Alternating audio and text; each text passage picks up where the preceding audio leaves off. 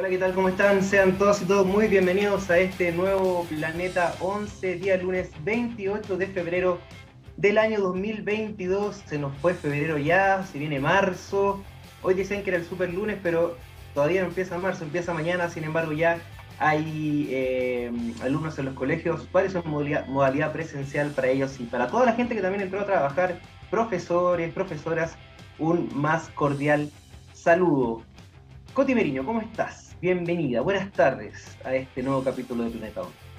Buenas tardes, Diego como dijiste tú, el super lunes que ya no es como antes, según yo, antes era como el super lunes, los autos, el transporte del tráfico. ¿Qué antes al colegio? ¿Ya no? yo hace muchos años que no voy al colegio. Pero sí, se nos fue febrero, lo importante es que llega marzo y empieza el campeonato. Así es, empieza el campeonato. Antes de saludar a nuestra invitada, quiero mandar un saludo a Tamara Candia, que eh, hoy no puede estar con nosotros, está eh, complicada de salud, así que muchos cariños y harto, harto ánimo que se recupera para que pueda estar con nosotros el próximo lunes en el próximo capítulo. Ahora sí, yo diría que una de las grandes voces del fútbol femenino eh, mueve piezas, eh, informa la brevedad, es más rápida que cualquiera, eso ya lo he visto, lo he visto en vivo en directo. Eh, también promotora también de los premios, la primera premiación al fútbol femenino Geraldine Molina de Contragolpe, ¿cómo estás? Buenas tardes, bienvenida a tu casa, pues, te sabes. Hola Diego, hola Coti, gracias por la invitación. Eh, muchas flores, fueron muchas flores, estoy un poco agobiada en este momento. Eh, nada, aquí estamos para, hablar de lo que nos convoca siempre, del fútbol femenino. Efectivamente, tú me viste hacer una nota el día que, confirmaron que la Tiane eh, tenía la rotura de menisco, así que nada, me demoré, no sé, ocho minutos en escribirlo, así que es verdad que, que soy súper rápida.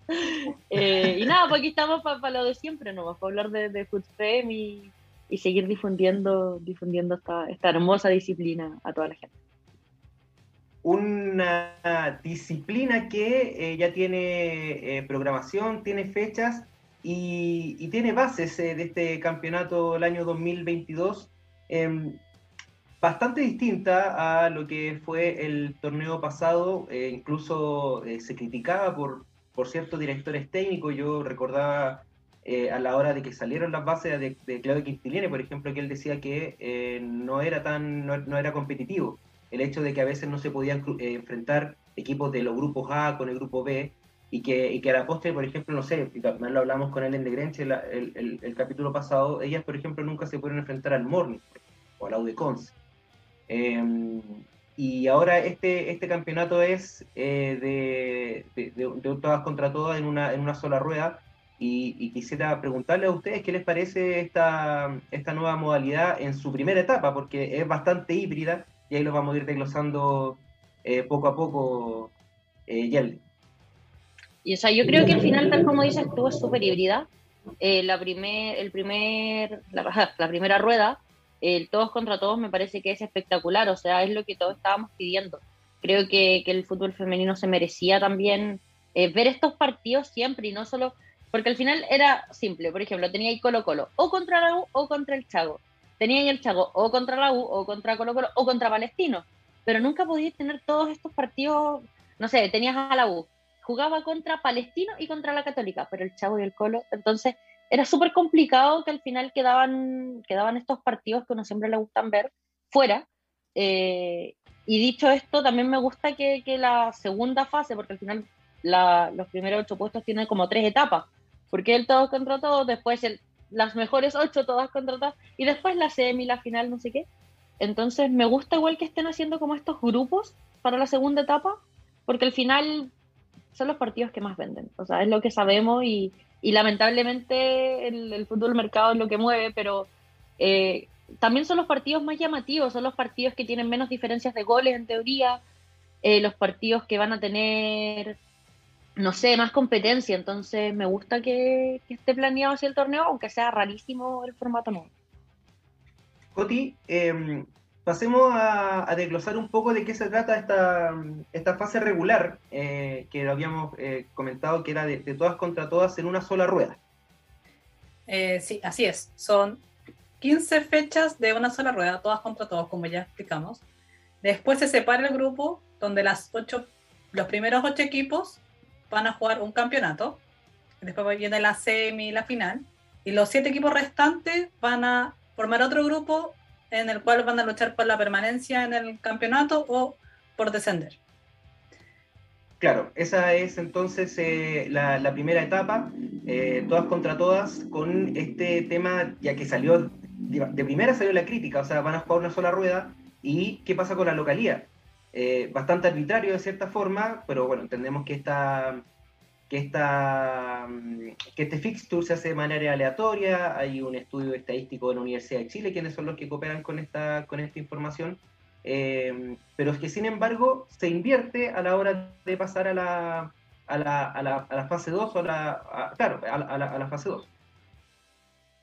Mm, yo creo que primero hay que sobrevivir a la primera etapa del torneo cuando pasemos a la fase 2 empecemos a, desglosarlo un poquito. Claro, y aquí pasamos al grupo A, que yo le llamé grupo A o de campeonato en realidad. Esto se hace a veces en, en ligas masculinas, por ejemplo, en, en, Grecia o, en, otro, en otras ligas se, ocupa este formato, que es de un todos contra todos, pero en, una rueda y después se dividen en grupo A y, en grupo B.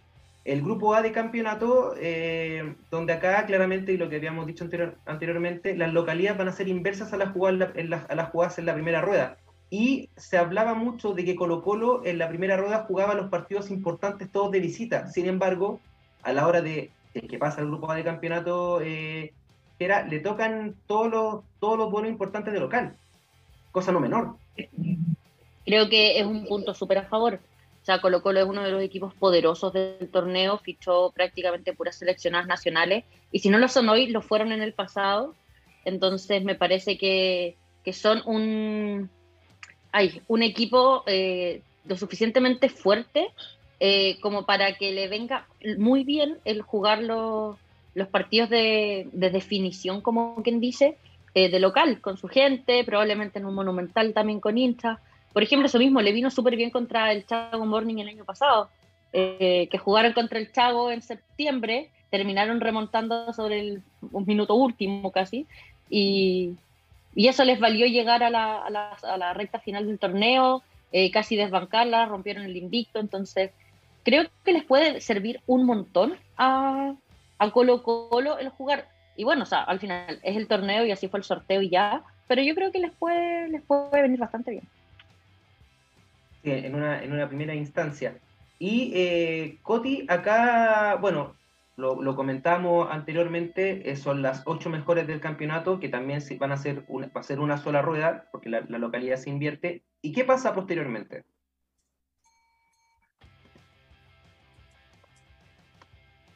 Eh, un segundo, que te escuché la mitad. Es ¿Qué pasa después de la primera, la segunda rueda del grupo A? Así es. Ya. Eh, las localidades se invierten, como ya dijiste, y los mejores cuatro equipos pasarán a la fase de playoff, donde jugarán semifinales de ida y vuelta y luego una final única.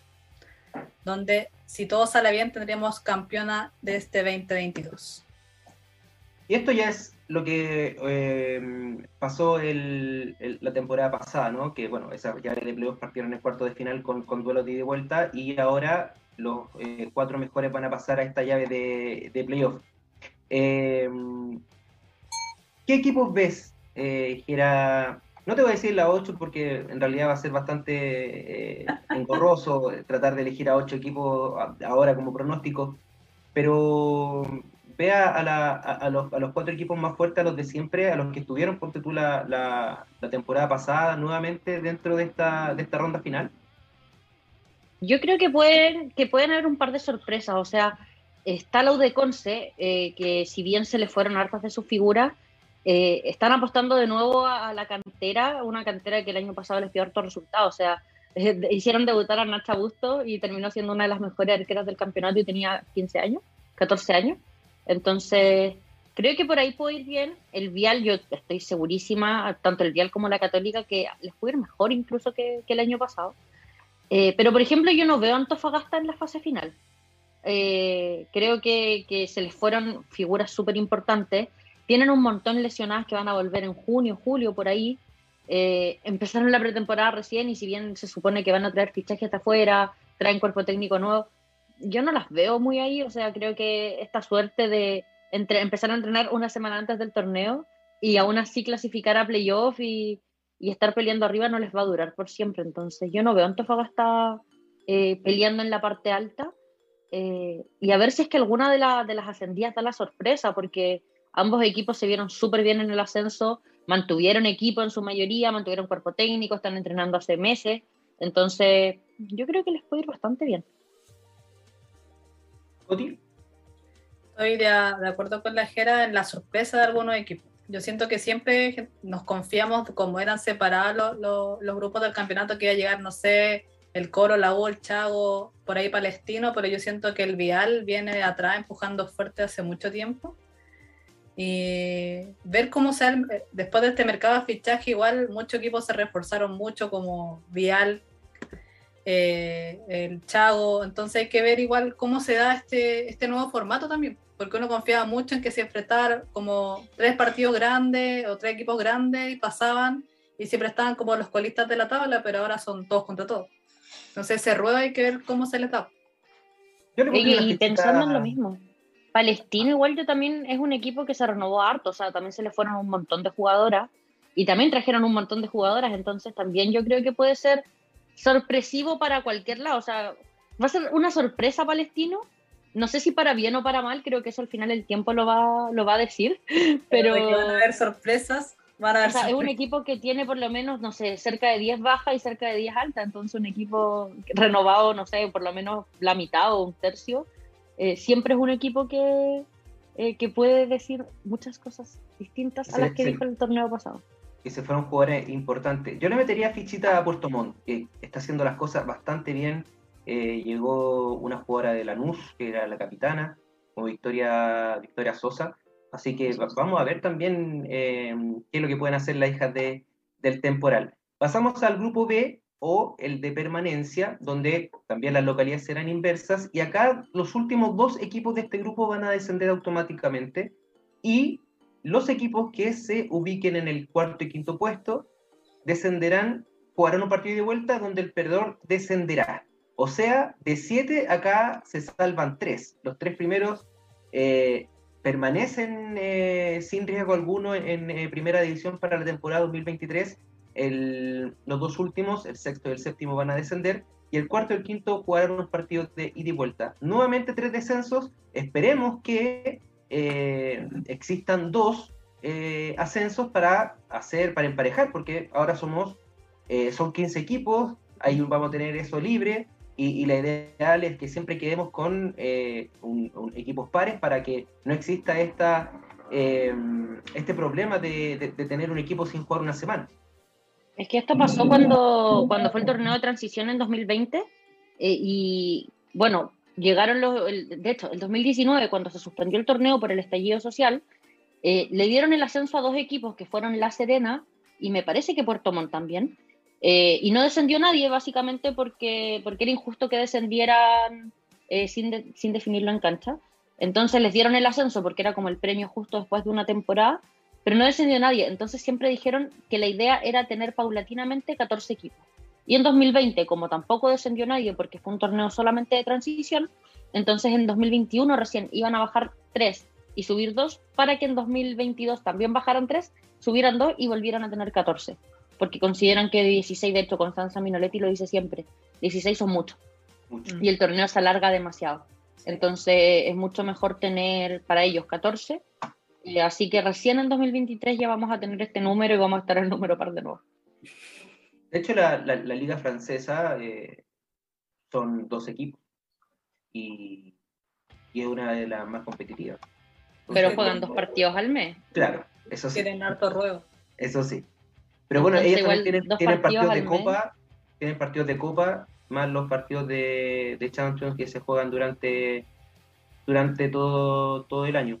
Eh, me preocupa los equipos del norte esta temporada. Eh, tanto como Iquique, tanto como Antofagasta y también La Serena. Eh, no sé qué les parece a ustedes eh, en esta ya zona de, zona de riesgo, Coti.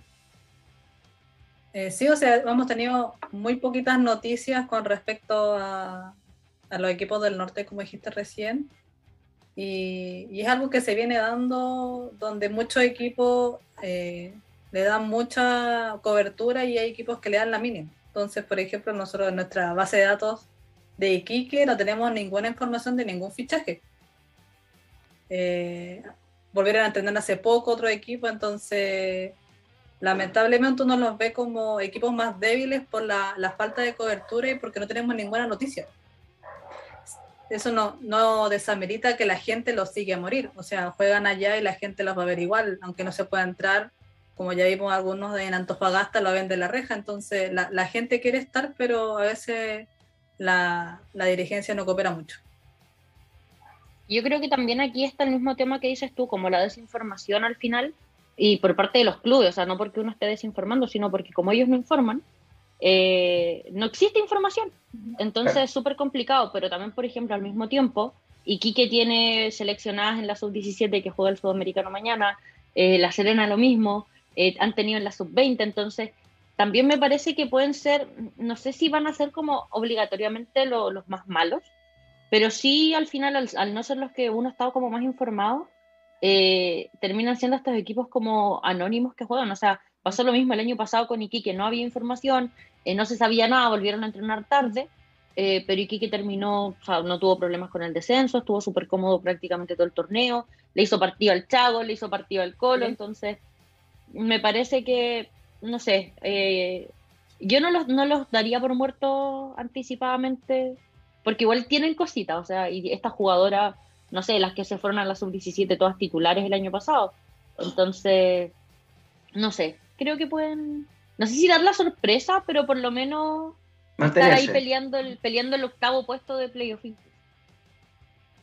Interesante. Bueno, esas son las bases de este, de este campeonato que, que comienza ya este, este fin de semana. Tenemos la programación, bueno, la que tuvieron a mediodía, eh, porque hay eh, modificaciones. Mucho se criticaba de estos partidos que se juegan en simultáneo, eh, cuando vimos la, programación, dijimos, mira, no, ocurre tanto. Sin embargo, la, modificación llega a que ocurra nuevamente este tipo de modificaciones. pasemos a el día sábado 5 porque en la portada La Serena va a recibir a Santiago Morning 15 eh, horas del día sábado, Audax Italiano va a recibir a Huachipato en el eh, Ciudad de Campeones. 17 horas, y aquí está la modificación, porque este partido se jugaba a las 12 del día según eh, la NFP en horas de la mañana. La Universidad de Chile va a recibir a Everton de Viña del Mar en el CDA Leonel Sánchez a las 17 horas y a la misma hora, pero en el Monasterio Celeste, allá en Requinoa, O'Higgins va a recibir a Colo Colo. A mí me parece que em, sacando, por ejemplo, La Serena va eh, no va a tener a sus jugadoras sub-17, que eran bastante importantes, lo que tú estabas comentando, y en este caso Santiago Morning va a tener un poquito mayor de superioridad en eh, la portada.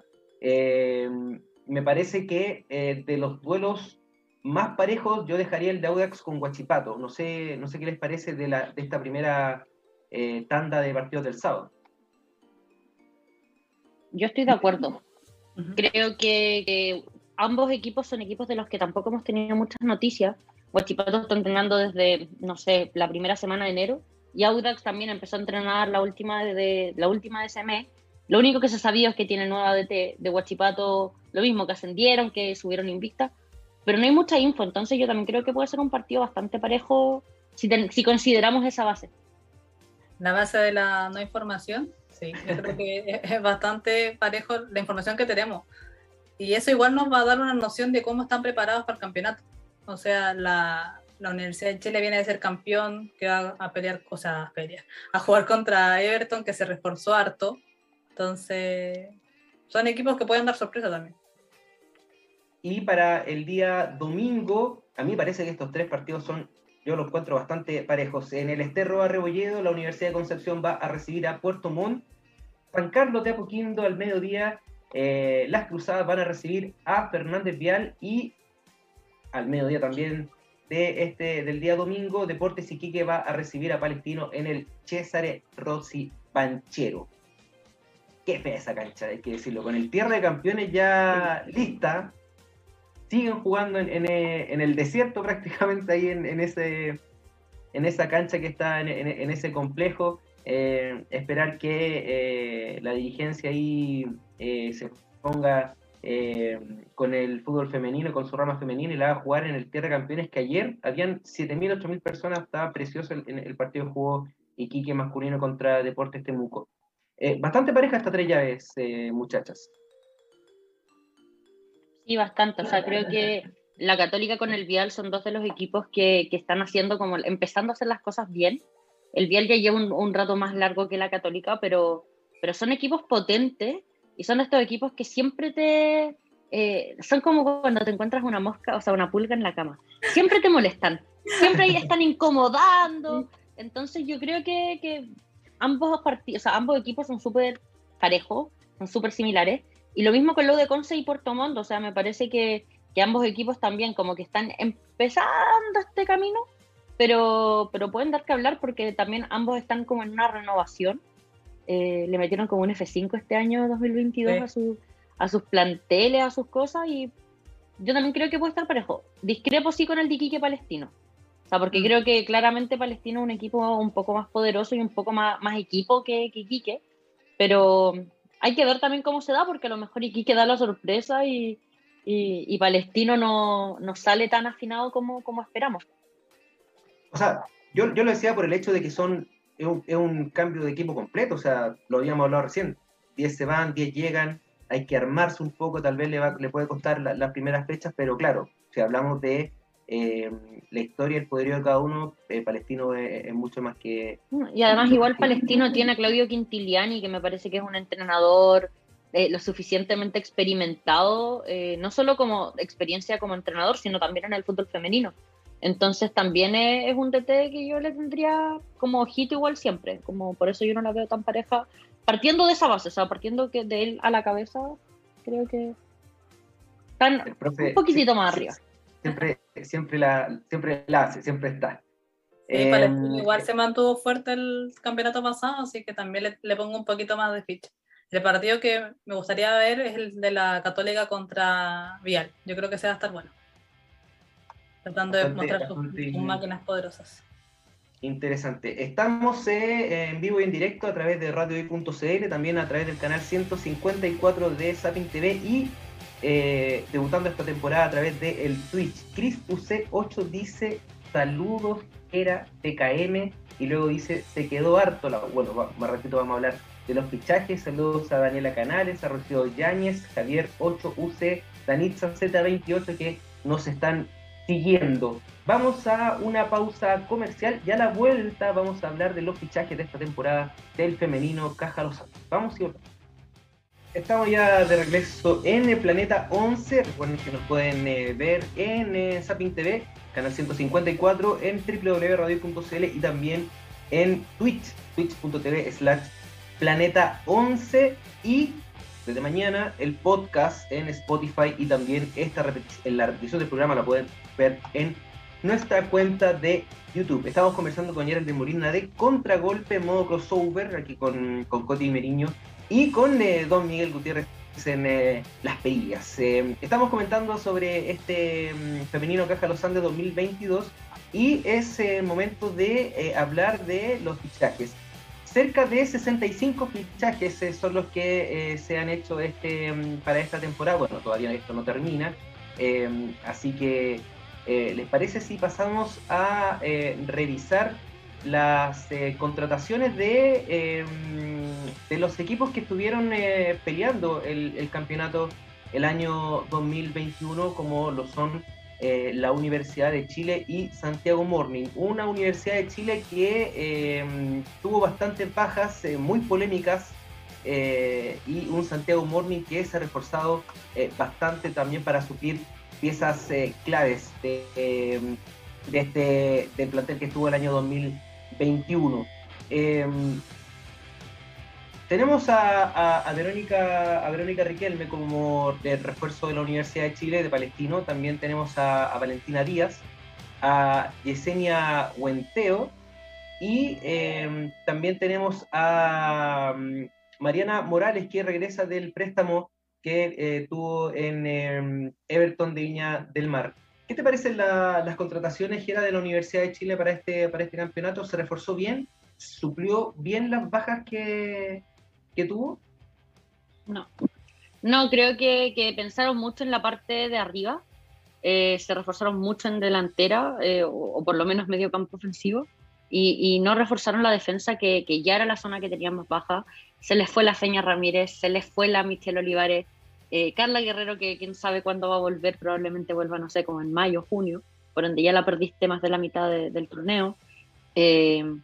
no sé, se les fueron un montón de jugadoras y llegó, bueno, Mariana Morales, que, es central, y Vale Díaz, que es lateral, pero les faltan centrales. Y siguen pensando en, jugadores ofensivos, o sea, tuvieron hasta hace poco a la Leslie Olivares en prueba, que bueno, spoiler, se, va, se fue a Palestino, pero eh, me parece que, eh, que no se están reforzando bien, o sea, creo que sí, son muy buenas jugadoras, pero no son necesariamente lo que, lo que requería la UPA esta temporada, o sea, creo que, insisto, les falta gente, gente atrás le, dio una especie como síndrome masculino, porque también le está pasando un poco lo mismo, o sea, se reforzaron mucho en, ofensiva, sin embargo, en, en, en, la, en la saga están eh, bastante, bastante débiles. Sí, o sea, yo creo que la vara de, la Universidad de Chile quedó muy alta el campeonato pasado por todo lo que lograron y el campeonato que tuvieron, y creo que los fichajes con respecto a la gente que, que se fue no, no están un poco a la altura considerando que, que, le faltan defensa y yo creo que un componente clave es la jefa que si vuelve va a volver a la mitad. Y tampoco queremos que se apure otra vez para que se lesione de nuevo, entonces hay que tratar como de, de que se afiaten un poco atrás y, ver cómo avanzan. Me, parece que la, que la labor la va a suplir eh, Fernanda Pinilla con, con Mariana Moral en ese caso. Eh, y tal vez jugar con Valentina Díaz y Monserrat González en las bandas. Aún así, es bastante, bastante débil la defensa. pero, por ejemplo, piensa en otra cosa. Uno, viene el torneo sub-19 y para mí Monseta es, clave, o sea, es una jugadora que va a poder estar en los dos, en los dos, en los dos torneos. Y dos, Pinilla lo hizo súper bien arriba jugando el torneo pasado. Entonces, el que ahora tenga que devolverse a jugar como central, eh, sí, obviamente un jugador siempre está, un jugador, una jugadora siempre está disponible para, para lo que el profe quiera, pero no sé, como que yo no, no, no perdería eh, este refuerzo que tuvieron con, con, la Feña jugando, jugando de puntera para ponerla de central, eh, porque vas a perder ese mismo puesto y también se te fueron varias jugadoras eh, en ese sector, o sea, no sé, creo que están en una situación súper complicada. Igual pueden tener más fichaje, así que quizás no, no está todo. Tienen hasta la cuarta fecha, así que todavía les queda como un mes. Claro que bastante, bastante tiempo. Santiago Morning que eh, cambió por completo, se fue María Pri, fichó en el Madrid eh, Club de Fútbol Femenino eh, y llegó Milenko Valenzuela y para mí una de las figuras de la, de la sub-20, Mari Valencia, llegó desde Santa Fe de Colombia la portera Catherine Tapia, desde la U, Sofía Hartar, Montserrat Hernández de, Deportes Iquique, Constanza Oliver de Colo Colo, María Emilia Salinas de Unión Española y María Cristina Julio de Deportes La Serena, eh, una Cristina Julio que ha estado también en las nóminas de la selección eh, chilena. Pertenecía a Colo Colo, se fue a La Serena, ahora es nueva jugadora de Santiago Morning.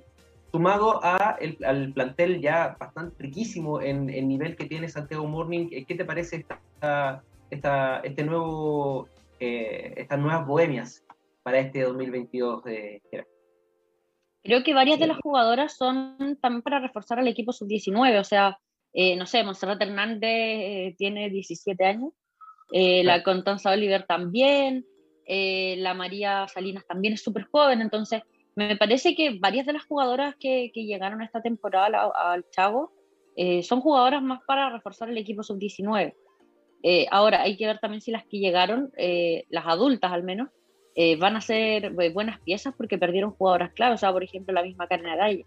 Entonces, también va a ser un chavo que, al perder a su motor, como la jugadora en torno a la que se, eh, se creaba este juego, a ver cómo lo tienen, o sea, es una reestructuración igual grande la que, la que está viendo el chavo. Tienen que ver ahí cómo encajan las jugadoras nuevas con las antiguas. Y ver ahí quién va a suplir a la Karen. O sea, como ya dijera, el motorcito ahí estaba haciendo un motorcito en otro equipo, entonces vemos qué tal les va en, el, en esa parte. Claro, también se fue la Chio, se fue la Gerald, entonces tienen igual como harto, hartos cambios y, y si bien trajeron jugadoras súper buenas y de proyección, eh, me parece que la mayoría de ellas también son como para, para fortalecer a la sub-19 más que al, a un eventual equipo adulto. Me parece que, va a recaer bastante lo que pueda hacer Valentina Navarrete y, Nicole Faje en, en, en, el, en el medio campo eh, para este Santiago Moni, pero lo que a mí más me, me, me causa curiosidad es esta llegada de eh, Kate Tapia, que viene a pelearle el puesto a Gabriela Borges, una Gabriela Borges que estaba bastante consolidada ya en el, en el arco tras la salida de, de Ryan Torrero en, eh, en las Bohemias creo que es un tremendo refuerzo, la verdad. Creo que es lejos, lejos, lejos de los mejores fichajes del, del campeonato. Entonces, eh, a menos que te llegas así como una linda Caicedo, como una jugadora así súper bombástica, pero creo que la Kate Tapia es la mejor que llegó. Y, y nada, hay que ver también eh, quién finalmente va a ser la titular, porque la Gaby Borges se, se había consolidado, incluso volvió a la roja, pero pero no sé, ahí hay que ver también si es que le van a dar el puesto a la, a la fichaje solo por ser fichaje, o por ser extranjera y estar ocupando cupo, o si se lo van a dar a la que venía jugando hace tiempo y ahí hay que ver también cómo se van dando las cosas, porque al final pretemporada es eso, pretemporada. Claro, dura tarea tendrá eh, Milenko, Milenko Valenzuela para, para resolver ese, ese problema. Nos vamos a, a Colo Colo, quien eh, se, está, se ha reforzado poco, pero bastante, con jugadoras bastante, bastante importantes. Eh, puro fichaje bombástico, diría yo. Antonia mm. Canales, portera, ex portera de la Universidad Católica, todavía la lloran en, San Carlos de Apoquindo. Fernanda Ramírez y el spoiler, Michelle Olivares de la Universidad de, Chile, Geraldine Leighton y Rocío Soto, ambas de Santiago Morning. Acá, a contrario Sansu de, de la U, eh, Colo Colo está eh, resguardando bastante su, zona defensiva. Creo que también Colo Colo fue la zona más baja la, temporada pasada. También se fue esta, ay, ¿cómo se llama esta chica que llegó? Bárbara Sandoval. Se fue la Gise Pino también, entonces se fue la Valedía. Entonces al final están trayendo refuerzos para, una zona que ya tenían bastante cubierta, eh, pero eh, no necesitaban más gente en la ofensiva. Si tienes una Coturrutia, tienes a la Isaura tienes a la Javi Greja, a la Chichi Olave. O sea, tienen hartas jugadoras en la parte alta y la parte defensiva siempre fue la más, la más débil. Entonces, me parece que, que fueron los refuerzos justos, eh, al menos preliminarmente. O sea, creo que hoy cualquiera podría decir dos jugadoras por puesto en Colo Colo. Eh, y eso hace años que no lo, no lo tenían así. Eh, entonces, no sé, yo creo que, que Colo Colo puede dar que hablar, o sea, llegaron jugadoras correctas. Y bueno, y aquí falta también Sofía Barrio, de Everton, eh, que lo más probable es que no la presenten, porque yo creo que va a ser refuerzo para la sub-19, pero también puede jugar en la adulta mientras el torneo sub-19 no parta, entonces también me parece que es un nombre bastante bueno para, para ir desarrollando este, este año. Me parece, Coti, que Colo Colo con, con estas jugadoras es una de las, de las favoritas para, volver a ser eh, eh, campeona después de cinco años. Sí, o sea, yo creo que con estos refuerzos, que son nombres pesados, yo creo que ya tener una, a la Antonia Canal en el arco les da un poco más de seguridad, porque una, una arquera bastante buena y potente de proyección. Y también en la parte alta del, de Colo, del Colo Colo ya está súper consolidada. Yo encuentro que el tridente que se usa arriba ofensivo es súper bueno, mete goles.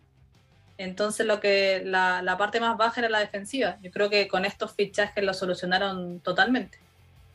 Igual falta ver cómo va a estar el primer partido porque siempre es como que se empiezan a arreglar y consolidar un poco más, pero, pero le veo bastante futuro a, a Colo Colo y en eh, la Universidad Católica que eh, partió por la de casa con estas, con estas contrataciones de Catalina Figueroa y de Miaray Cortés. Había un motivo ahí principal, el tema de la, de la contratación, porque se estaban, se estaban yendo ahí a Macul. Eh, Yamil Torrealba y Andrea Cerda, las contrataciones de, de la Católica por el momento, porque están buscando portera. Sí, eh, creo que, que la Yasta Realba es, es, tremendo refuerzo. O sea, creo que ahí sí que la católica, pero apuntó medio medio. Y Andrea Cerda también creo que puede hacer bastante bien las cosas porque, o sea, una jugadora que, también tiene un montón de experiencia, la capitana de la Unión Española por un montón de tiempo. La Unión ahí estuvo peleando también el, el ascenso eh, la temporada pasada, entonces eh, yo creo que, eh, que Andrea Cerda es como una de estas típicas jugadoras experimentadas bajo perfil, pero que llega a romperla en un equipo grande, así que a ver, a ver cómo les va. Que llega a dar sorpresas. Claro, conversamos con él y nos decía que la, la meta, la meta de ella es estar dentro de los, de los ocho primeros eh, y después seguir eh, escalando. Pasemos a eh, la siguiente eh, ficha porque tenemos a un Fernández Vial que literalmente se llevó al lado de Conce. Arrasó, yo creo que no se llevó, arrasó todo lo que pudo. completamente con Viviana Torres, con Ignacia Bustos, Francesca Caniguán, Camille Luffy, y Constanza Rebeco, más eh, Javiera Salvo que eh, regresa desde Lanús, y María Paz Bogado del Deportivo Capiatá de Paraguay. Eh, creo yo que eh, con estas jugadores, más el plantel actual que tenía el, el, Vial, también se convierte en una, en una favorita y, para meterle ficha a, la, a, la, zona, a la parte final del campeonato. Sí, o sea, mantuvieron prácticamente todo el plantel, se les fueron dos o tres jugadoras. Eh, el resto todo quedó, o sea, de hecho tres, creo, si no me equivoco. La que se fue a lo de Conce, la que se fue a Higgins y la que se fue a Puerto Montt. Creo que no se les fueron más. Y, y le llegaron siete, la mayoría venían de un mismo equipo, una calada que viene del extranjero, entonces, eh, dos calas que vienen del extranjero, de hecho. Entonces, me parece que, que el Vial eh, puede que este año sea el bueno. O sea, eh, el año en el que van a dar el golpe de gracia y, y, efectivamente van a estar peleando, porque al final los otros dos años siempre fueron como de adaptación para ellos. Eh, yo creo que este año ya, ya no necesitan esa adaptación, o sea, este año vienen a decir, somos Fernández Vial, venimos con todo, queremos pelear el título y venimos a pelear el título, no solo intención, sino que concreción. Yo creo que lo vienen a pelear, Gera. Yo creo que se reforzaron para para eso, para llegar quizá a, a semis pasar.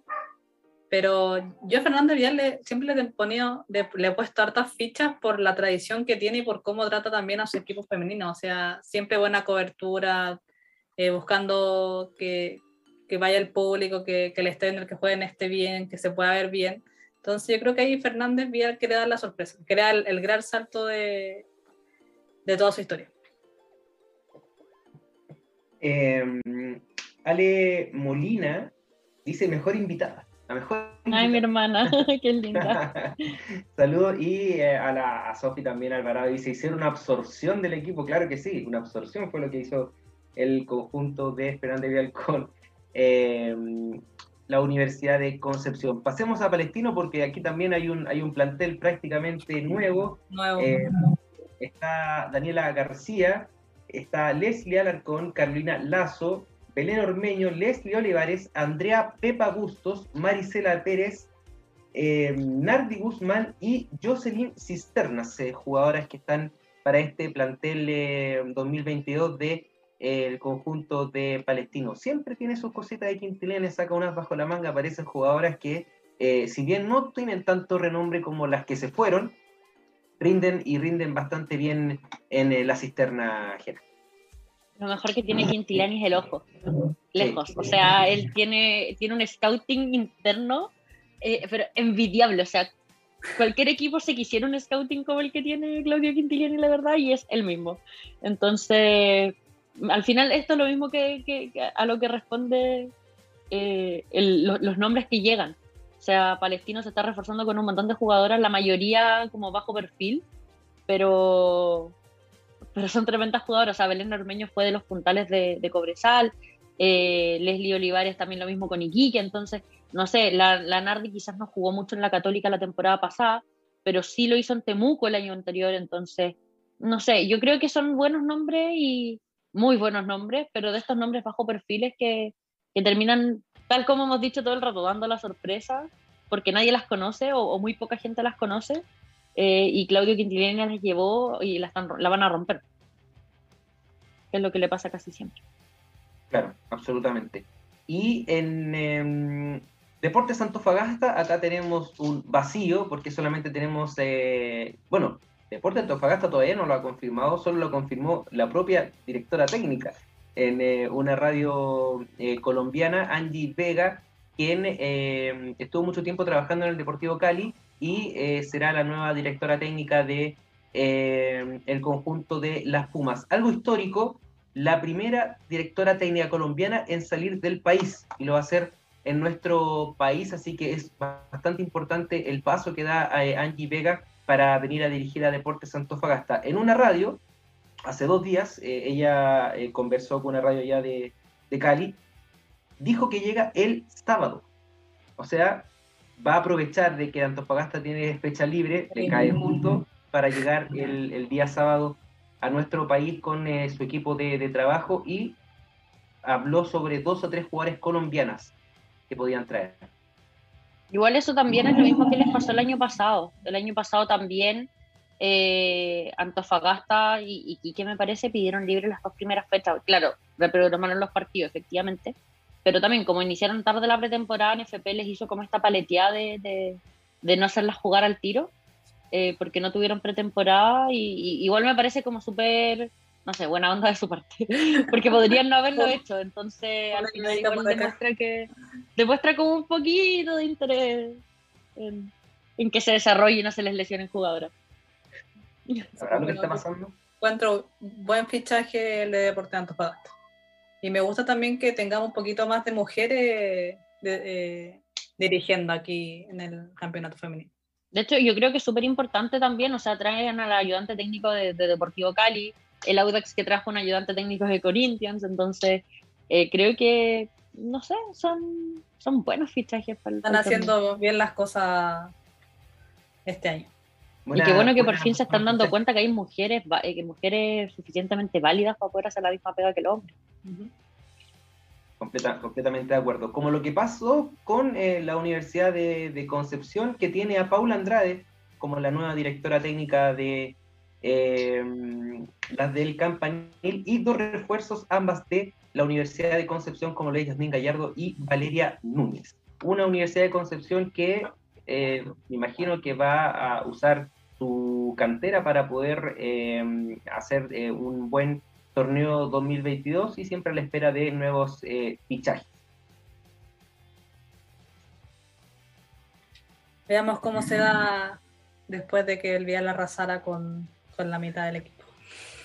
Igual al menos en pretemporada han jugado harto amistoso y les ha ido súper bien en todo.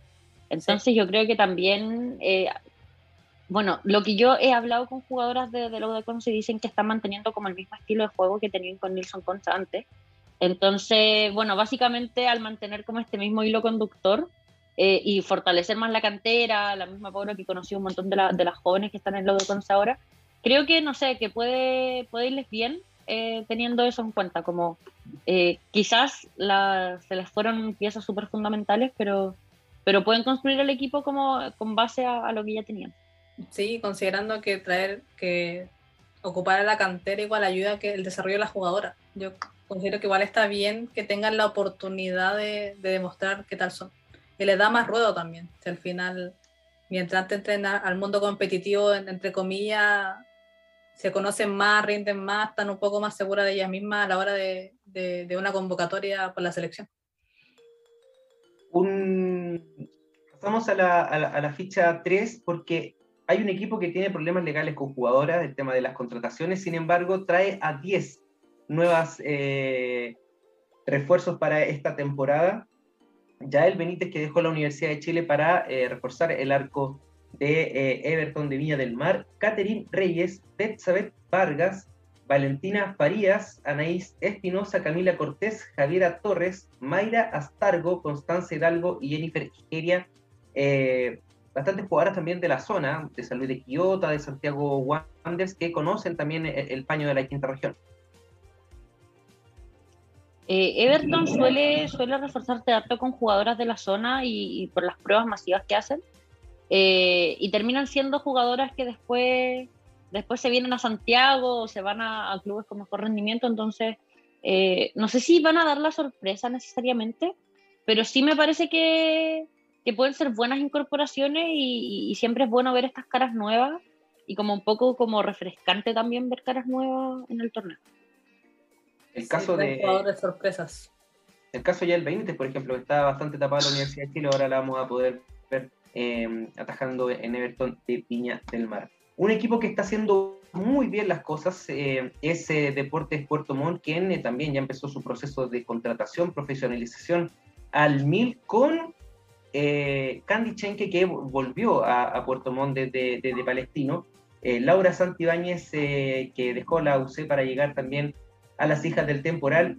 Giselle Silva de Fernández Vial, Victoria Sosa, también que puede ser uno de los grandes refuerzos de, la temporada proveniente de Lanús, y Camila Casor de Deportes Temuco, un, Deportes Temuco que se fue a la B, pero esta gran portera se queda en primera división. Camila Casor también creo que fue de las grandes sorpresas de Temuco, o sea, personalmente creo que sin Camila Casor eh, hubiesen descendido, ni siquiera hubiesen tenido que jugar partido de definición porque descendían antes. hubiera sido una posibilidad. Sí, entonces de verdad que, que sin Camila Casor eh, no hubiesen sido lo que lograron. Eh, también, bueno, está Victoria Sosa, que, bueno, viene a ser capitán en la nube, entonces es súper importante. Igual, ojo con Laura Santibáñez, que está lesionada. Y ella volvió a Puerto Montt a recuperarse y aprovechó de quedarse esta temporada ya, pero, pero va a volver en, bastante rato más. O sea, yo creo que como en mayo recién vamos a poder verla jugar. Así que eh, de momento ella no está como disponible, o se supone que no está disponible para, para las primeras fechas pero el, tiempo avanza súper rápido. Era así que la verdad es que sí, uno pestañea. Y, uno pestañea y ya va a estar viendo la nómina para la Copa América. Ah. Como viene eso. Y eh, para, para, cerrar, eh, está Deporte La Cena, que volvieron las hermanas Suazo desde, desde el Monterrey. Ellas estaban en el plantel del año pasado, se fueron y ahora volvieron. En Iquique, como lo habíamos dicho, no tenemos información. Y en la última eh, placa, el Audax italiano con Macarena Deichler, que también lo comenzamos anteriormente, siendo ayudante técnica de Corinthians. Llega al Audax italiano, Aileen Sepúlveda, que es la confirmada el día de hoy. De Guachipato no tenemos nada, se dice que se va a mantener el, plantel del, año, del año pasado, sin embargo, la, portera, eh, Fernanda Aguilera, no va a seguir en, el, en, las acereras y en los Higgins, Jessie Valenzuela y Catalina Rodríguez son las eh, jugadoras, nuevas jugadoras de eh, las capas, como le dicen allá en, en, en la sexta región. Ahí faltaría información, quedan todavía fechas para eh, poder tener ya eh, conformada y confeccionada toda la eh, los planteles completos de, este, de, esta temporada y que esperemos tengamos información de los informes arbitrales. Es lo que más deseamos los estadísticos. Yo creo que se puede, porque piensa que este año, si uno ve las bases y las compara con las del año pasado, el fútbol femenino primero salió del fútbol joven. El fútbol femenino era una categoría, en teoría, como, no sé si profesional, pero por lo menos semiprofesional. Y además, el Tribunal de Disciplina del fútbol femenino ya no es uno exclusivo para el fútbol, ahora es el tribunal único. Entonces, cuando sesionen, por ejemplo, para ver eh, si es que suspenden un estadio porque los hombres dejaron alguna embarrada, o van a ver la roja que recibió, no sé, Fernando Sampedri, también pueden ver la roja que recibió Michelle Olivares en el fin de semana. Entonces, eh, al ser un tribunal único eh, en el cual se conocen todas sus decisiones, eh, que la NFP siempre sube las resoluciones que tuvieron eh, en la sesión de los martes, eh, me parece que también es posible que conozcamos la informe arbitral, así que cruzando deditos.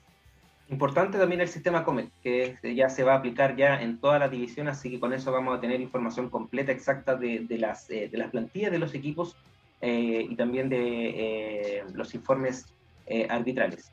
Que se publiquen, ¿no? Como tiene que ser. Eso es lo que nosotros esperamos. Que tengamos la info.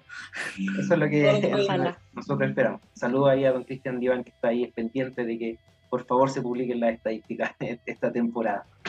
Geraldine, Gera, Gera, para los amigos, eh, se nos acabó el, el, tiempo. Te queremos agradecer, como siempre, eh, tu gentileza para, para estar junto con nosotros y nos vemos en las canchas. No, gracias a ustedes por la invitación, como siempre. Y, obvio, nos vemos el fin de semana a ver si coincidimos en, algún partido. Y como siempre, pues intentando dar todo para que el fútbol femenino tenga lo que se merece. Coberturas en serio y, y, esta responsabilidad que tiene uno también como medios de, de darles lo, lo que necesitan, ¿no? A eso estamos. Para eso, para eso estamos. Eh, vamos al corte y a la vuelta vamos a hablar con eh, Coti Meriño sobre la programación del Sudamericano Sub-17, también el, el tenis con Benjamín Río Seco. Vamos a la pausa y volvemos.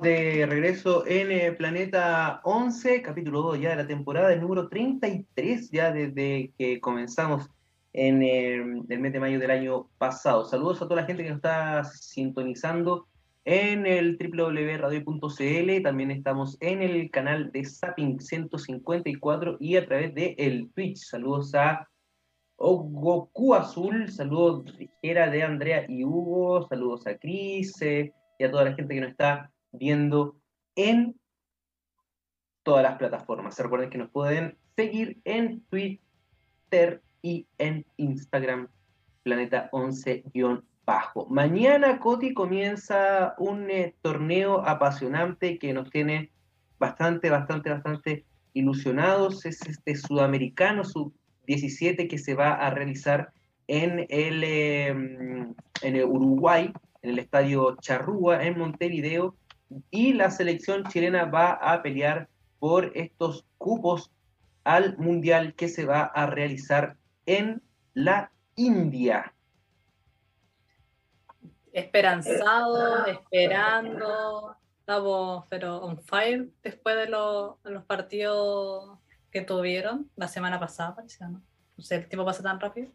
Pero sí, debuta mañana a las 16 horas, horario chileno. Eh, por DirecTV y por las eh, redes sociales de la Conmebol, así que tenemos transmisión. Eh, ¿Cómo te sientes tú?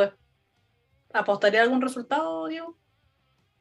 Mira, este, mm, lo, importante de esta, de esta selección y, con, el, con, el, paso también de, de, haber hablado de visto la nómina y todo, es que muchas jugadoras que están, han sido parte de, del primer equipo y han sido eh, piezas fundamentales. Si hacemos un, dentro de un 11 para buscar, cuánto tú no sé, una columna vertebral, yo veo a Anaísi Fuentes, veo a Cata Figueroa, a Natsumi Millones, que fueron, bueno, Natsumi fue parte importante también de, de, de Coquimbo Unido, bueno, Cata Figueroa, para qué decir en la Católica, Anaísi Fuentes, que eh, una velocista de Tommy Lomo en, en, Colo Colo, también lo que puede hacer eh, Martina Oces, que es de Fernández Vial, también es pieza clave, si nos vamos a la zona de volantes, encontramos a Emma González, que eh, ha sido parte también del plantel de la Universidad de Chile, siendo muy, muy joven. Lo mismo que decir de Ámbar Figueroa, que es la llamada joya del, del fútbol eh, chileno.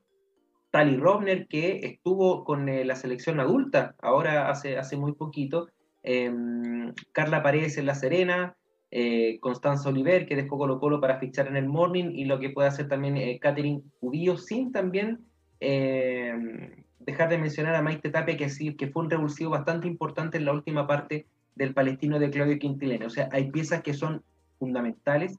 Creo yo que hay muy buenos jugadores, hay muy buen nivel, y por eso también eh, crece esta ilusión de poder verlas en el Mundial de la categoría que se va a realizar en, eh, en la India en este, en este mismo año. Va a ser una, un año lleno, lleno, lleno de, de fútbol femenino.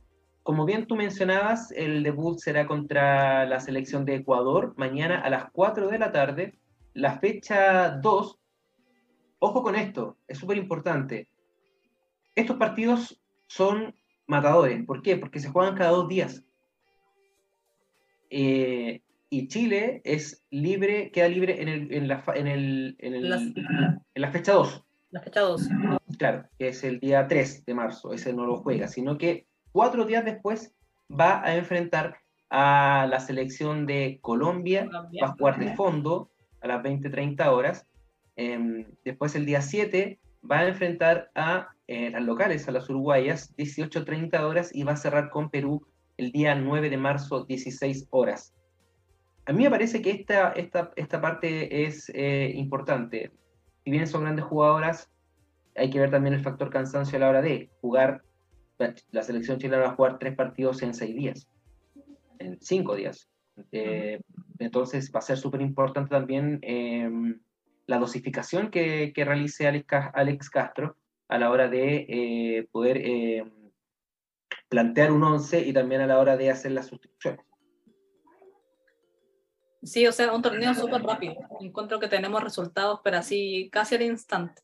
O sea, juegan un día, otro día no, juegan, no juegan. Entonces, quizá este rol igual le ayuda a las jugadoras a, cuando vuelvan al campeonato. O sea, van a venir de, de haberse exigido, de haber rendido y van a llegar a una competencia con una fecha jugada, en el fondo. Sí, yo por lo menos le, tengo, le tengo mucha, mucha fe, mucha confianza en lo que puedan hacer las muchachas el día de mañana, así que vamos a estar ahí apoyando a través de las redes sociales todo el eh, porvenir de, eh, de esta selección sub-17 que eh, va con todo en busca de un boleto al Mundial. Vamos a lo que pasó.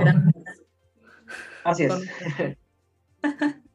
Vamos a lo que pasaron con las chilenas por el mundo este, este fin de semana, porque retomaron algunas ligas primera Iberdrola no, se tomaron un descansito, sí jugó reto la segunda división de, de España, con eh, el triunfo del el cacereño 2-0 sobre el Real Unión Tenerife, con Bárbara Santibáñez, donde fue titular y dio una asistencia, y eh, la figura de la jornada, creo yo, Gypsy Ojeda, quien fue titular y anotó un gol en el triunfo, importante triunfo del Parque Sol sobre el Zaragoza, el gol del triunfo, el 2 1, muy cerca del final, el gol de Ixi Ojeda, una volea en el área sobre, que, pasa sobre la, meta. Muy buen presente de, de Ojeda en el Parque Sol. Ella estuvo en el Cacereño a la mitad de temporada, se fue a este conjunto y lo ha hecho bastante, bastante bien. ha sacado a relucir sus fuerzas. Muy, muy buen nivel. Y eh, María José Rojas, que literalmente se bajó casi del avión eh, luego de los partidos amistosos eh, de la selección chilena ante Ecuador y jugó 24 minutos finales en el triunfo del Sydney por 3 a 1 sobre Perth Glory, un Sydney FC que es puntera absoluta de la liga australiana y que es máxima favorita para quedarse con la corona. Así que Cote Rojas haciendo de las suyas también. una Cote Roja que, la gente pedía. Sí. Y que bastante. creo que ha dado resultados. Sí, totalmente. Bastante. Y el día de hoy, eh, San Lorenzo con Camila Pavés, titular, salió a los 69 minutos, hizo muy buenas jugadas en el triunfo de 3-1 de eh, la Santa sobre Perro Carril, Oeste en el inicio del campeonato IPF de Argentina. Así que ese es eh, la, los resultados de las chilenas por el mundo, sin descontar, descontando también a lo de el Olympique de Lyon que no tiene a Christian Endler, quien se operó y con éxito, así que ahora esperar el tiempo de recuperación que pueden estimar entre dos o tres Una, una baja importante para mi corazón, no, no verla todos los fines de semana jugar en esa portería que era de ella. Así que esperemos que tenga una buena recuperación, eso es lo más importante. Así es. Dejamos de lado entonces ya el eh, fútbol femenino porque es momento de presentar en esta nueva temporada, porque el, el, el, capítulo pasado estuvo Camilo Santana, al hombre que más, al que más sabe del tenis acá en eh, Planeta 11, a nuestro campeón de, de pádel también, eh, Benjamín Río Seco. ¿Cómo estáis, Benja? Bienvenido a, Planeta 11 2022. Hola, Diego. ¿Qué tal, Coti? ¿Cómo están? Eh, yo muy contento de estar acá nuevamente en Planeta 11, segunda temporada. Aprovecho de saludar también al mi gran amigo Camilo Santana, que, supo cubrirme la, semana pasada, así que un saludo para él también. Y aquí estamos felices y listos para comentar lo que pasó la semana previa, lo que viene esta semana, a ver qué nos depara el tenis nacional. Se lo vio bastante en, eh, en, los campos de San Carlos de Apoquindo la, la semana pasada y no viendo la UC. así es. así estuvo en su casa. Así es, el tenis se tomó San Carlos de Apoquindo por, una semana, eh, se disputó ya por tercera vez con éxito el Chile Open en San Carlos de, Apoquindo, este torneo dirigido por, por Sachs, la, familia Fillol, de torneo. Pocos torneos pueden decir que tienen una mujer como directora del torneo, así que habla muy bien del torneo y de la organización que tiene. Eh, y bueno, lamentablemente no tuvo el final que yo creo que todos queríamos pero eh, aún así fue una gran semana, eh, especialmente para Alejandro Tavilo, que ya lo vamos a estar comentando, que alcanzó el top 100, eh, lo cual era un objetivo que tenía él y pudo lograrlo este año y, y en febrero, así que queda todo el año por delante para, seguir subiendo. Deja, muy buenas sensaciones, ¿ah? eh, independientemente de que no haya logrado el, título de campeón. Eh, deja muy buenas sensaciones el, porvenir, porque claro, lo conversamos también por interno, antes Tabilo se desgastaba mucho jugando qualis. y ahora teniendo el ranking eh, para entrar a torneo 250, por ejemplo, eh, no siendo sembrado, pero sí estando dentro del de el main draw, eh, puede gastar su energía en la fase en la fase principal y eso también va a ayudar mucho a que pueda seguir escalando porque no defiende tanto. Sí, sí, es verdad. Alejandro ya con, al estar top 100 ya un poco puede ir dejando de lado torneos Challengers, o si es que juega torneos Challenger, como va a jugar en Santiago seguramente la próxima semana, va a estar muy bien sembrado, de los primeros cuatro seguramente, pero ya tiene acceso a, cuadros principales de ATP de 250. Y sin jugar quali, como decía, lo que te permite partir jugando el lunes o martes de una semana y no sábado o domingo, como le pasó en Córdoba, que al final tuvo que jugar toda una semana entera. Eh, bueno, y también le da acceso a qualis de Master 1000, eh, y optar a Main Draw de Grand Slam. Así que la verdad, lo que le permite este nuevo ranking es muy, muy bueno y da para ilusionarse de que siga escalando. Yo creo que nosotros ya estamos ilusionados, nos da para ilusionarse. Venimos ilusionados desde el año pasado. La, la tal y locura, como le dicen. sí. ¿Te parece si, si nos cuentas eh, cómo fue la actuación de, de, los chilenos en este Chile Open, eh, en la tercera versión que se realiza en, en, Santiago? Así es. Bueno, quien primero vio acción fue en el cuadro principal fue Nico Yarri, que a través de la invitación pudo jugar el cuadro principal, perdió en primera ronda ante el brasileño Thiago Monteiro. Recordemos que Nico está a 146 del mundo y bueno, no fue el debut que queríamos, ni que menos quería la familia, ¿cierto? De Nico que organiza el torneo, quería que siguiera sumando puntos, avanzando. Pero bueno, ya se le dará, lamentablemente, lamentablemente Nico no ha podido sumar triunfo en el Chile Open, eh, pero no me cabe duda que ya, ya se le dará. Y bueno, y ahora a preparar la, la Copa Davis, que ya próximamente lo, lo estaremos comentando. Quien también jugó eh, fue Gonzalo Lama, que superó la, la, la quali y se instaló en el cuadro principal Gonzalo hoy día es 258 del ranking ATP, a puertas de entrar a una quali de Grand Slam, por ejemplo. Eh, así que la verdad, el, relanzamiento que tuvo de su carrera es impresionante, digno de, admirar cómo la ha luchado el León. Eh, bien puesto tiene su, su, apodo, ¿cierto? Y bueno, cayó frente a Hugo de Lien eh, por 6-3-6-4, que lamentablemente le, le hizo valer el ranking que él tenía, que justamente es de top 100, que comentábamos justamente con Alejandro a ser top 100, claro, acá Delian se impuso y se impuso de, de buena forma. Y bueno, Cristian Garín, nuestra primera raqueta, eh, perdió lamentablemente en un torneo, o sea, en un partido de, de, chilenos. Nos hubiese encantado que ese partido se hubiese dado en rondas más adelantadas, cuartos de final, semifinal o una final incluso, pero bueno, el sorteo lo, decidió así, se enfrentó en su debut, eh, se impuso sus términos. La verdad yo creo que Cristian para cómo venía jugando no hizo un mal partido. Yo creo que el nivel de Alejandro eh, fue extraordinario. Simplemente lo pasó por arriba y se quedó con el partido por, por el 6-3. Y bueno, eh, eso quedó demostrado en que Alejandro llegó a semifinales. Eh, perdió, perdió solamente con el campeón. O sea, en Córdoba perdió la final, obviamente, con el campeón. Y hoy día en Chile Open pierde en semifinal con el campeón también. Entonces, eh, habla bien de, lo que viene haciendo Alejandro, que como decíamos, hoy día amaneció 98 del mundo.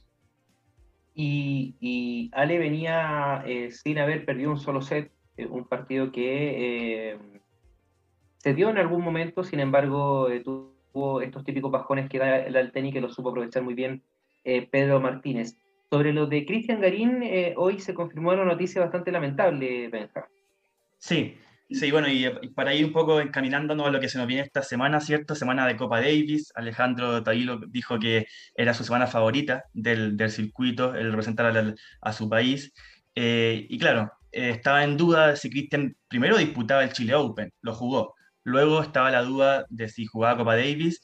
Y lamentablemente hoy día anunció la federación que se bajó Cristian Garín de la Copa Davis por un problema crónico que se reagudizó en su hombro derecho que lo obligó a restarse la temporada 2021 eh, antes de lo que él tenía pensado, así que Cristian va a tener que, pasar por tratamiento médico, también se perderá Indian Wells, que es el próximo Master 1000, y un poco se, veía venir porque para los que siguen en redes sociales a su entrenador, ¿cierto? Mariano Puerta, ayer había dejado el país. Y si bien él no puede estar como con el equipo de Copa Davis, porque por no ser eh, chileno, sí es claro que en los entrenamientos comparten indicaciones, sobre todo, bueno, porque el Nico de la misma época, Nico Mazú. Entonces, ya que Mariano Puerta haya partido de, Chile, ya daba una señal que esto se podía ser anunciado y bueno, así pasó con la baja de, de, Cristian Garín. Va a bajar bastante, bastante eh, puestos, hoy es 25, eh, estaba 26, pero en el live por eh, la baja de Karen Kajanov, va, está dentro de los 25 mejores del el mundo. y importante semana para, para el tenis chileno porque estamos en zona de playoff y, ah, y de local. Así es, así es. Eh, lo, último sobre Cristian Garín, que, que, claro, se le va a descontar 250 puntos de, de, Santiago en breve, digamos, porque como por la pandemia se corrió el calendario, todavía no se le descuenta. Lo, después se le va a descontar la, mitad de lo que debe de Houston. O sea, la verdad va a sufrir eh, una modificación en, su ranking, pero quizás también es bueno para un poco volver a, a tomar un segundo aire, eh, volver a inspirarse, a reencantarse con su tenis, que, que él sabe jugarlo, que a uno no se le olvida jugar tenis tan fácil y tiene todas las condiciones para sacar adelante. Así que sí. Por ejemplo, y eh, es, eh, bastante parecido a lo, que, a lo que le está pasando a Tommy Team. Team top 10, hoy está 50 desde el mundo, dado a, también a, sus lesiones y a, su baja de, del ranking por este tema también de la, de la, defensa de puntos que no ha podido eh, realizar. Sí, totalmente. Es un buen ejemplo ese con la diferencia de que, bueno, Dominic Thiem, ganador de Grand Slam y número 3 del mundo. Pero pero claro cae, cae la, la, comparación. Bueno, Chile vuelve a ser local de Copa Davis. Esto no pasaba hace cuatro años. Va a disputar su serie de playoffs del Grupo Mundial 1 ante Eslovenia. Y bueno, las entradas las pueden adquirir por, por punto ticket, ya están a la venta. Se jugará en Viña del Mar este viernes 4 y sábado 5 de marzo en el Club de Tenis Unión de Viña del Mar. Nicolás Mazú para esta serie, eh, bueno, ya comentábamos la baja de Cristian Garín, por lo que el equipo está conformado por nuestra primera raqueta hoy día, que será Alejandro Tavilo, eh, segunda raqueta por ranking, hay que ver quién juega el single, quién decide Nicolás Mazú que juegue el single, pero la segunda raqueta por ranking es Nicolás Yarri, la tercera raqueta es Tomás Barrios, eh, como cuarta raqueta se presenta Diego Fernández, de 21 años, y como quinta raqueta se presenta Daniel Núñez, para los que son futboleros, hijo del Oso Núñez, Mario Núñez, el goleador del fútbol nacional, 950 mm. del mundo. Sí es. sí. Y bueno, nuestro rival Eslovenia, europeo, comandado por su técnico grega Semlja, eh, la pronunciación eslovena un poco complicada, eh, presenta varias, varias bajas eh, de partida no viene su, su número uno, Beden, eh, y la verdad es que presenta un equipo bastante joven eh, y sin experiencia, por lo que uno pensaría que con o sin Cristian, este equipo se podría imponer, digámoslo, fácilmente o sin despeinarse ante un equipo que tiene poca experiencia, pero que también esa inspiración y motivación juvenil puede que nos pase la cuenta. Así que el equipo está compuesto por Blas Rola, de 31 años. Él no es joven para ser tenista, es, pero es el número uno de Eslovenia, 679 del mundo. Luego ya empieza eh, la, la, cantera, como diríamos en términos futbolísticos, con Sebastián Domínico, de 18 años, 1673 en singles. Bor Arnak, 17 años y 1777 en singles. Y Matic Dimic, de 20 años, sin ranking por lo que claramente de local, con nuestros jugadores en buen momento, eh, debería ser una serie que, que, deberíamos imponernos y que la gente vaya a disfrutar de tener a nuestros tenistas disputando una serie de Copa Davis acá. El... Habían eh, ciertas dudas sobre el doble eh, del equipo chileno. Es muy claro que los singlistas pueden ser David Yarri, y la duda del dobles era si era eh, Jarry Tavilo o Jarry Barrios. Muy buen doblista, eh, Nico Jarry. Sí, claro, porque, claro, pasa que, bueno, la primera discusión es el segundo singlista. Nico viene en competencia, Tomás sufrió un desgarro en el SOAS, no juega desde Buenos Aires, hace tres semanas ya que no juega, entonces seguramente va a optar por Nico. Em, y en el dobles, uno pensaría que la dupla Barrios-Tabilo es la dupla hoy día chilena, pero ¿qué pasa? Que Alejandro viene con una carga eh, de la gira sudamericana importante, entonces quizás es bueno darle ese descanso, y porque como bien dice Diego, Nicolás Yarri es un buen doblista, eh, sabe bolear muy bien, eh, nieto de Jaime Fillol, cierto finalista de, Copa Davis, algo hay de, tenis hay. Así que yo, claro, sí, yo la verdad me, inclinaría por Tomás Barrio y, Nicolás Yarri. Eh, pero bueno, ¿quién soy yo para decirlo? Eh, pero, pero yo creo que sería una buena estrategia, sobre todo pensando en, no sobrecargar a un Tabilo que viene con mucho trajín y también mucho desgaste emocional. está bien, el público a favor uno se siente que lo que pasó en Chile, Open con el público a favor, hay que saber llevarlo. No, no es fácil, también es un desgaste emocional y eso, seguir jugando en Copa Davis en Chile, también eh, obviamente ayuda y favorece al equipo, pero a su corta edad también hay que saber llevarlo. Así que sería una forma de, de cuidarlo quizás. Se viene interesante entonces el fin de semana del tenis en Chile. Una buena semana hemos tenido. Sí, muy, muy cargada, ¿no? Y el tenis nacional no para. Ya, la próxima semana tenemos el Challenger de Santiago en el Club Manquehue y el 14 de marzo el Challenger de Concepción en el Club de Campo Bellavista. Así que el tenis chileno aquí el mes de marzo está cargado. Perfecto. Oye, y em, no solamente se va a jugar Copa Davis, sino que también habrá eh, representación femenina eh, esta semana, Benja. Así es, en el circuito se está disputando el W25 de Guayaquil, en el que eh, verán acción Daniela Seguel, la pantera, nuestra raqueta principal del tenis femenino, y Bárbara Gatica, y ambas jugarán tanto en singles como en dobles. Eh, Daniela Seguel, en su calidad de cuarta sembrada, pasó bye, o pasó libre, la primera ronda, y espera rival en segunda, lo mismo que Bárbara Gatica, que al ser sembrada 10, la décima favorita del torneo, también quedó libre y también espera rival en segunda ronda, así que ya tipo miércoles, jueves ya deberían estar debutando. Y lo eh, llamativo, bueno, antes de eso, Bárbara Gatica consigue el mejor ranking de su carrera, está a 296 en single, así que muy bien por, por Bárbara y su, su equipo. Y lo, lo, curioso es que en el cuadro de dobles, Daniela Seguel junto a Carolina Alves, o Carolina Melilleni Alves, es las, son las favoritas. Y Bárbara Gatica con Rebeca Pereira son las segundas favoritas. Entonces, si la lógica se da, tendríamos una final de chilena. Y ya vamos a ver si el próximo lunes, vamos a ver si el próximo lunes estoy comentando eso. pero... Pero se han, estado se, han estado enfrentando bastante, por lo menos, bueno, no, en finales, pero sí se han en, fases previas, tal vez en cuarto, en pero siempre se topan. Siempre se, sí, se topan. Es que lo que hago, porque, porque Daniela juega mucho dobles, pero no tiene una partner fija, como sí tiene Bárbara. Entonces, de repente, Daniela está bien sembrada, de repente no, porque depende de, su compañera y así. Entonces, se han topado antes. Pero nada, ojalá les vaya muy bien a las dos, tanto en singles como en dobles, y que sigan creciendo y representando bien a nuestro tenis femenino. De Alexa Guarachi, nada todavía, solamente el, bajón en el, en el ranking. Así es, así es. Perdieron la, la, semana pasada ante las belgas impronunciables de mi amigo Camilo Santana. Camilo le eh, intentó, ¿ah? Así es. Finalmente perdieron y bueno, esta semana no están compitiendo y ya vuelven para el Master 1000 de Indian Wells. Ya debería volver junto a Nicole Melichar Martínez. No, no ha resultado mucho esa, esa dupla. Echamos de menos a, a decir a decir.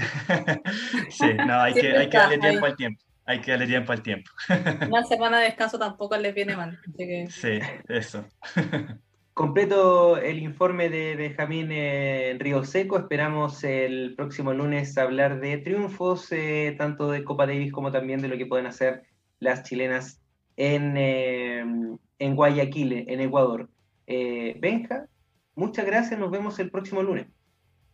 Sí, de todas maneras nos vemos el próximo lunes. Como tú dices, ojalá comentando triunfos chilenos en Copa Davis, preparando ya el main, el main draw del Challenger de Santiago y analizando lo que fue el W25 de Guayaquil. Así que muy feliz de estar nuevamente de vuelta y bueno, un saludo a todos los que nos están escuchando y que tengan una muy buena semana.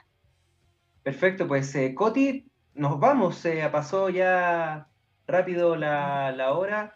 Eh, nos vemos en las canchas y el jueves en el late Ahí van a estar el, equipo ahí conversando, dicharacheando sus cositas. Sí, algo entretenido por ahí. No, no, nos vemos este fin de semana en las canchas. Recuerden seguirnos en redes sociales con la información de los partidos. Ahora somos un poquito más, así que quizá vamos a poder reportar un poco más de partidos, no antes. Son a la diferente, no son todas la misma hora, pero lo intentaremos. Pero esperando buenos triunfos, buenos goles y, que los chilenos salgan bien parados este fin de semana. Semana de clásico también en el fútbol eh, masculino. Benjamín Rioseco, Coti Meriño, Diego Beli que les habla, Miguel Gutiérrez en eh, los controles. Esto fue Planeta 11. Que estén muy bien y que tengan todos y todas una muy buena semana. Chao, chao.